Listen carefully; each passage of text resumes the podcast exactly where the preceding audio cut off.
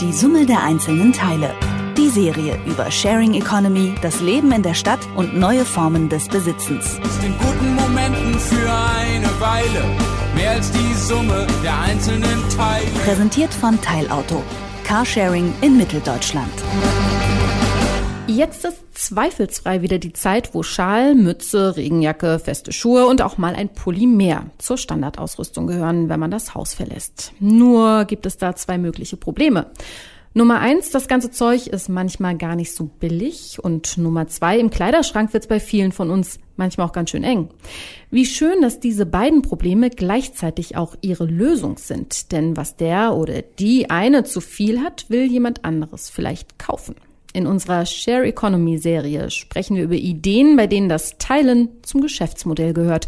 Und heute geht es ums Kaufen und Verkaufen von Klamotten. Meine Kollegen Bianca Ransch und Markus Engert haben sich das mal angeschaut. Bianca shoppt jetzt gerade noch. Markus ist aber hier bei mir im Studio fertig geshoppt. Hallo Markus. Hallo, guten Tag.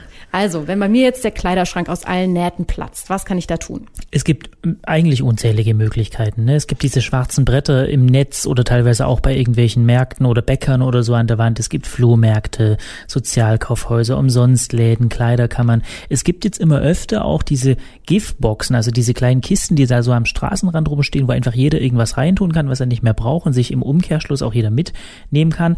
Das beliebteste und bekannteste sind aber sicher diese ganzen Secondhand-Plattformen im Netz, Kleiderkreisel, Mädchenflohmarkt, Kleiderkorb, YouPub und wie die da alle heißen. Und weil ich bei diesem Thema so ein bisschen unbedarft bin, muss ich, warum, warum? muss ich ehrlich zu, ist nicht mein Hobby, ist nicht mein Ding, aber ich habe mich äh, da reinführen lassen quasi von Bianca, die hat sich die alle angeschaut und hat mir mal erklärt, wie das so funktioniert. Hallo Bianca. Hallo Markus. Wir sitzen hier vor uns Monitor, Tastatur, Maus und jetzt geht es darum, Klamotten verkaufen oder kaufen von privat zu privat. Hast du schon mal gemacht, oder? Jo. Und du hast äh, für uns jetzt dir ein paar angeguckt von den Dingern. Welche muss man kennen? Womit fangen wir an? Ich würde sagen, wir fangen mit dem Kleiderkreisel an. Der geht am unkompliziertesten. Am unkompliziertesten. Na dann mal los. Kleiderkreisel ist auch die Adresse? Genau. Kleiderkreisel.de. Zeit für Ordnung in deinem Kleiderschrank. Naja. Okay, also wir öffnen die Seite und sehen total in der Mitte gleich eine große Schaltfläche jetzt verkaufen. Also hier geht es ums Verkaufen nur? Ähm, nicht nur, du kannst ja auch kaufen. Hier, über Entdecken. Da kannst du draufklicken und findest dann die verschiedenen Kategorien, wo du kaufen kannst. Also beispielsweise Damenmode. Genau meins. Accessoires, Kosmetik oder auch Herrenmode. Ach, nicht mal nur Klamotten. Nicht nur Klamotten. Genau. Aber Kosmetik jetzt mal im Ernst, kaufe ich mir hier, ein, weiß ich nicht, eine Creme, die jemand schon zur Hälfte benutzt hat oder was? Wenn du das möchtest. Lassen wir heute mal bleiben. Okay, da stehen so Zahlen unten drunter, das ist ja gar nicht wenig. Also wenn bei alles steht, weiß ich nicht, sieben Millionen und irgendwas. So hast du mal ein bisschen rumgeklickt, findet man wirklich alles? Ich habe jetzt nicht nach allem geguckt, aber du findest ziemlich viel. Wie erkenne ich denn, ob das irgendwie noch was taugt oder was wert ist oder vielleicht ähm, schon durch ist? Da gehst du am besten mal. Willst du denn irgendwas Bestimmtes angucken? Hast du, brauchst du gerade was? Also es hat heute angefangen mit Schneien. Ja. Weiß ich nicht, ein Schal? Gucken wir mal bei Herrenmode, dann müsste das ja sein Accessoires. entweder Accessoires mhm. oder unter Sonstiges. Guck mal erstmal bei Accessoires. Ja. Das sieht eher nach Uhren und Taschen aus. Ach hier, hier ist Doch. ein Schal. Den oder den? Louis Vuitton 40 Euro. Schnäppchen. dann schlag mal zu. Genau, dann siehst du hier, wenn du darauf klickst, erstmal Bilder. Die kannst du dir hm. auch nochmal genauer angucken. Tja, du kannst dann. Anfragen, was bedeutet das? Anfragen ist, wenn du mit, dich mit dem Verkäufer unterhalten möchtest. Also wenn du beispielsweise Fragen hast, du, ähm, das Bild ist nicht so in einer tollen Auflösung, kannst du es mir vielleicht nochmal zu. Oder 40 sind mir zu viel. Oder so, genau. Das sind also keine Festpreise hier. Es wird empfohlen, das zu Festpreisen zu machen. Du kannst aber auch tauschen oder verschenken.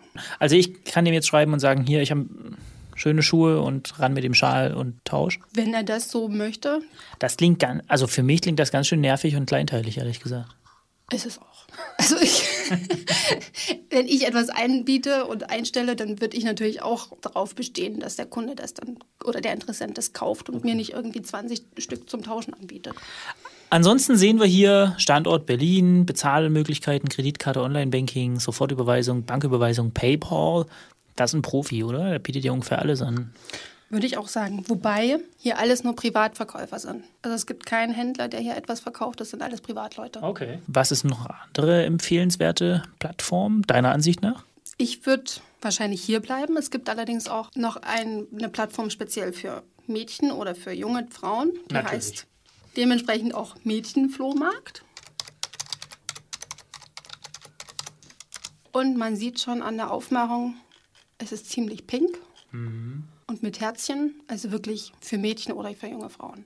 Wa- Was mir gleich jetzt hier reinsticht ins Auge, Marken, Premium und Concierge. Das klingt nicht so von privat für privat, oder? Du kannst ja auch als Händler anbieten. Ah ja. Genau. Es ist zwar vor allem für Private, aber du kannst ja auch alte Kleidung verkaufen, indem du die als Händler anbietest. Okay. Hier oben steht 100% Geld zurück-Garantie. Das ist ja auch nicht übel. Also für mich als Käufer. Als Verkäufer ist vielleicht ein bisschen nervig, oder? Wenn ich einfach mal gebraucht noch eine Jacke irgendwie loswerden möchte und dann muss ich da hin, her, hin, her. Es ist, glaube ich, schon ein Unterschied, wo man Dinge verkauft. Aber ich denke mal, 100% Geld zurück-Garantie, wenn das da steht, weißt du das auch als Verkäufer. Das heißt, wenn du da dein Produkt einstellst, musst du auch damit rechnen, dass der Kunde auf dich zukommt und sagt, du, gefällt mir nicht, will ich zurücktauschen, will, ich will mein Geld wieder haben. Jetzt hast du dir ganz viele Plattformen angeguckt und auch ganz viele Angebote auf diesen Plattformen. Was findest du denn macht ein gutes Angebot aus? Also nicht ein billiges, sondern ein gutes, ein überzeugendes Angebot. Also ich würde Sachen kaufen, wo ich sehen kann, wie sie aussehen. Nicht nur, wenn sie so platt auf dem Tisch liegen, sondern auch getragen. Ich bin ein Mensch, ich muss es eigentlich anfassen können, ich muss es auch tragen können und ähm, das geht ja online nicht. Das heißt, ich brauche einen guten Eindruck davon, wie das funktioniert, wenn ich Das heißt, Geld zurück-Garantie ist schon mal was für dich. Es könnte zumindest passieren, dass ich es in Anspruch nehmen muss, genau. Deswegen sind Bilder für mich ganz wichtig. Für mich ist auch wichtig, eine gute, ausführliche, umfassende Umschreibung, die auch korrekt ist. Das heißt, wenn ich das Produkt dann zu Hause habe und sehe, ah, der Reißverschluss ist doch nicht so wirklich zu 100 Prozent in Ordnung, das stand aber so nicht in der Produktbeschreibung, dann wäre das für mich ein Grund zu sagen, du, lieber Verkäufer, so geht das nicht. Jetzt haben wir Mädchenflohmarkt.de, Kleiderkreisel.de angeguckt. Hast du noch zwei, drei andere Tipps, die man zumindest mal angucken kann? Es gibt noch den Kleiderkorb, der ist wie so eine ähm, Community, was auch sich bemerkbar macht, wenn man sich anmeldet, um Dinge zu verkaufen. Ich habe das vorhin mal probiert. Ich wollte einen Pullover einstellen und bevor ich das hätte tun können, hätte ich erstmal ein Profil ausfüllen müssen. Es ist also, wenn du nur etwas verkaufen willst, ziemlich umständlich. Ja so ein soziales Netzwerk mit Genau. Verkaufsfunktionen. Genau. Okay. Und dann gibt es noch UPub. Da kannst du auch alte, benutzte Kleidung kaufen. Verkaufen kannst du dort direkt nicht. Das funktioniert über ein anderes Unternehmen, die aber miteinander zusammenarbeiten. Die einkaufen an, die anderen verkaufen. Genau. Und es landet zentral irgendwo in einem Lager. Genau. Bei denen hast du angerufen, ne? Genau. Na dann hören wir uns das mal noch an demnächst. So ganz abschließend, dein Tipp, deine Erfahrung, äh, eher nervig, eher zeitaufwendig oder kann man noch Schnäppchen finden und echten Schuss machen? Schnäppchen kann man überall finden. Wenn du allerdings deinen Kleiderschrank schnell leer kriegen willst, weil du umziehst oder so etwas, dann ist online wahrscheinlich etwas für die längere Bahn und nicht unbedingt, um den Kleiderschrank leer zu bekommen. Dann eher der klassische Flohmarkt. Genau. Wunderbar, vielen Dank. Gerne. Jetzt treiben aber doch manchmal auch schwarze Schafe ihr Umwesen in diesem Internet und natürlich auch auf den Secondhand-Plattformen. Das stimmt, die gibt's. Ähm, die schaukeln dann da so die Auktionspreise künstlich in die Höhe oder bieten gefälschte Produkte an oder sowas. Manchmal sind die schwarzen Schafe aber auch die Plattform selbst. Also manchmal haben die so Bedingungen, die nicht ganz koscher sind, wo du zum Beispiel als Käufer auf dein gesetzliches Widerspruchsrecht verzichten musst oder sollst oder so. Also wenn einem da sowas unterkommt, dann heißt es nach dem ganz klassischen Marktregelprinzip einfach zu jemandem anderen gehen. Und die Auswahl ist ja unerschöpflich. So ist es. Aber nochmal apropos Widerspruchsrecht. Wie ist das denn eigentlich so rechtlich, wenn ich Privatkleidung kaufe oder auch verkaufe? Ja, also an der Stelle wollten wir hier auch auf Nummer sicher gehen und nichts Falsches erzählen und haben gesagt, okay, da gehen wir mal ans Telefon und rufen eine Expertin an. Silvia. Recherchiert. Wir haben richtig wie echte Journalisten recherchiert. Wir haben Silvia Kaufhold angerufen. Die ist nicht nur Anwältin, die ist auch Mitglied im Zivilrechtsausschuss beim Deutschen Anwaltverein und sie hat sich auf Kaufrecht spezialisiert und der haben wir alle diese Fragen gestellt. Kaufhold? Und hier ist Markus Engert von Detektor FM. Hallo Frau Kaufhold. Ja, hallo. Wenn ich mir privat irgendwo eine Jacke kaufe oder vielleicht bei eBay eine verkaufe oder so, was ist das eigentlich juristisch? Das ist juristisch ein ganz normaler Kaufvertrag nach dem bürgerlichen Gesetzbuch, nach dem BGB, Paragraph 433. Und was bedeutet das für mich, wenn Sie sagen, das ist ein Kaufvertrag? Also als Käufer oder Verkäufer? Als Käufer, als Kunde. Ja, das bedeutet, dass Sie im Prinzip die gesetzlich im BGB vorgesehenen Rechte gegenüber Ihrem Verkäufer haben, nämlich, also wenn der Kaufvertrag abgeschlossen ist, man sich einig ist über den Kaufgegenstand oder den Kaufpreis, dann haben Sie als Käufer Anspruch auf Eigentumsverschaffung. Im deutschen Recht ist das aufgetrennt. Der Kaufvertrag als solcher ist getrennt von der Übereignung zu sehen, jedenfalls logisch, juristisch, häufig fällt es ähm, zusammen dann haben Sie eben Anspruch auf Übereignung, insbesondere einer mangelfreien Sache. Und wenn die Jacke jetzt ankommt und ist nicht, wie Sie sagen, mangelfrei, was ist dann?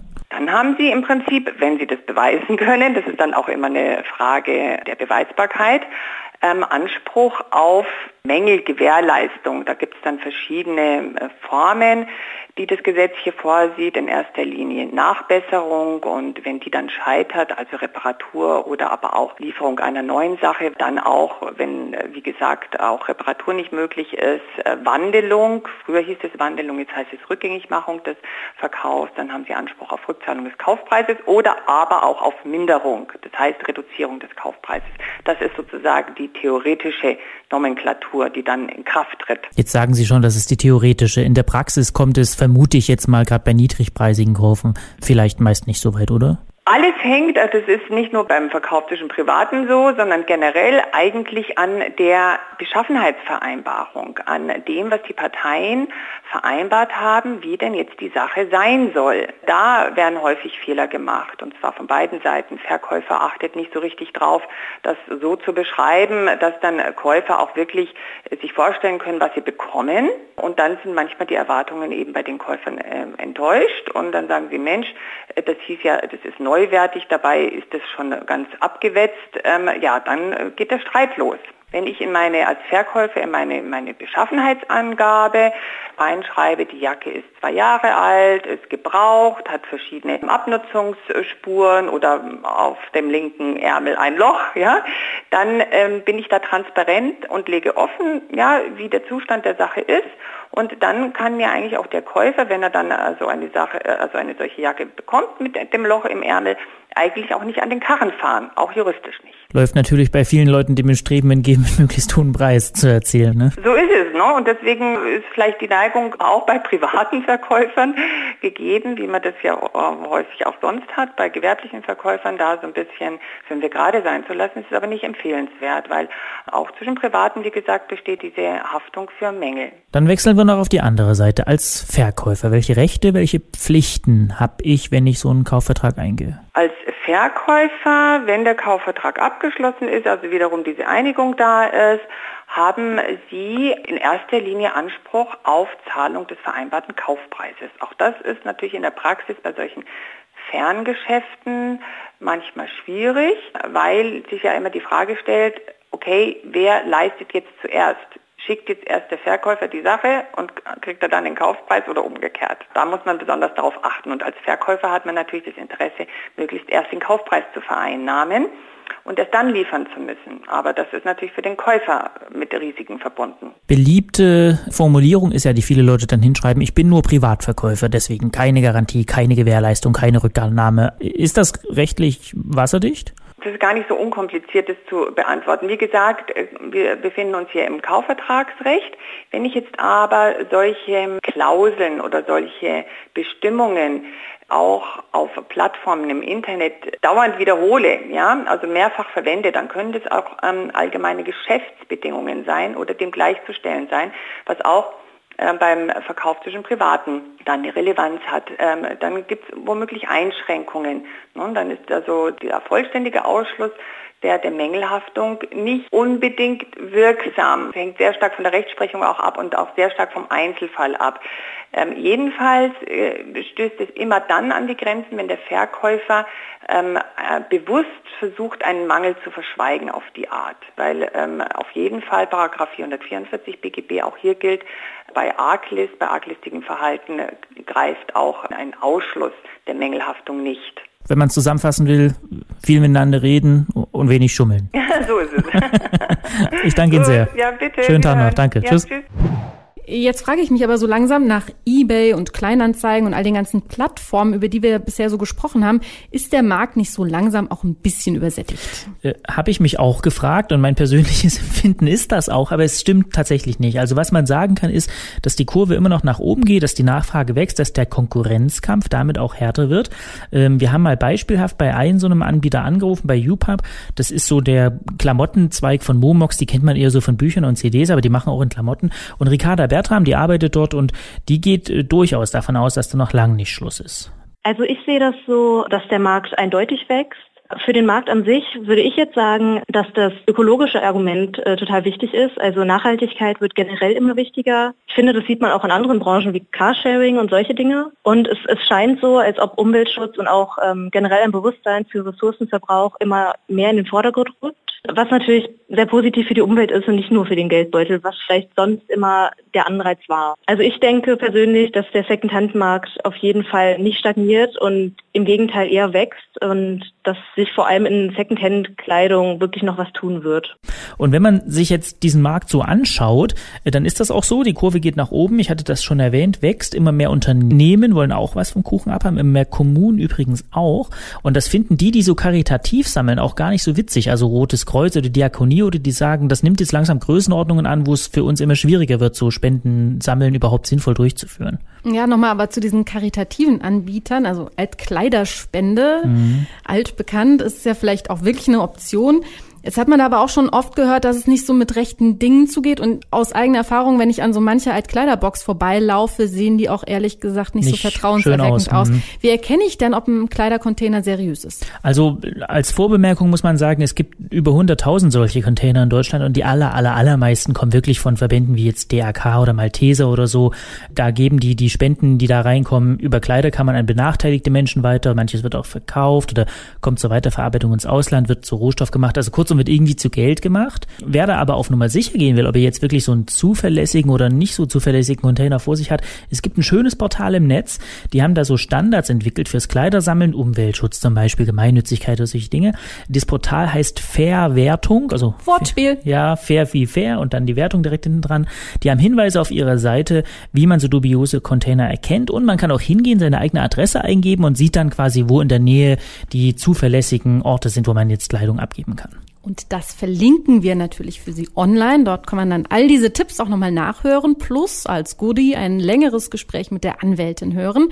Meine Kollegen Bianca Rantsch und Markus Engert haben sich mal mit dem privaten Kaufen und Verkaufen von Kleidung beschäftigt. In unserer Serie über das Teilen und all das Gesagte und Gehörte teilen wir natürlich nochmal auf unserer Website detektor.fm gibt's alle Infos und Expertengespräche, wie gesagt, nochmal zum Anhören. Dankeschön. Danke auch. Die Summe der einzelnen Teile. Die Serie über Sharing Economy, das Leben in der Stadt und neue Formen des Besitzens. Aus den guten Momenten für eine Weile, mehr als die Summe der einzelnen Teile. Präsentiert von Teilauto. Carsharing in Mitteldeutschland.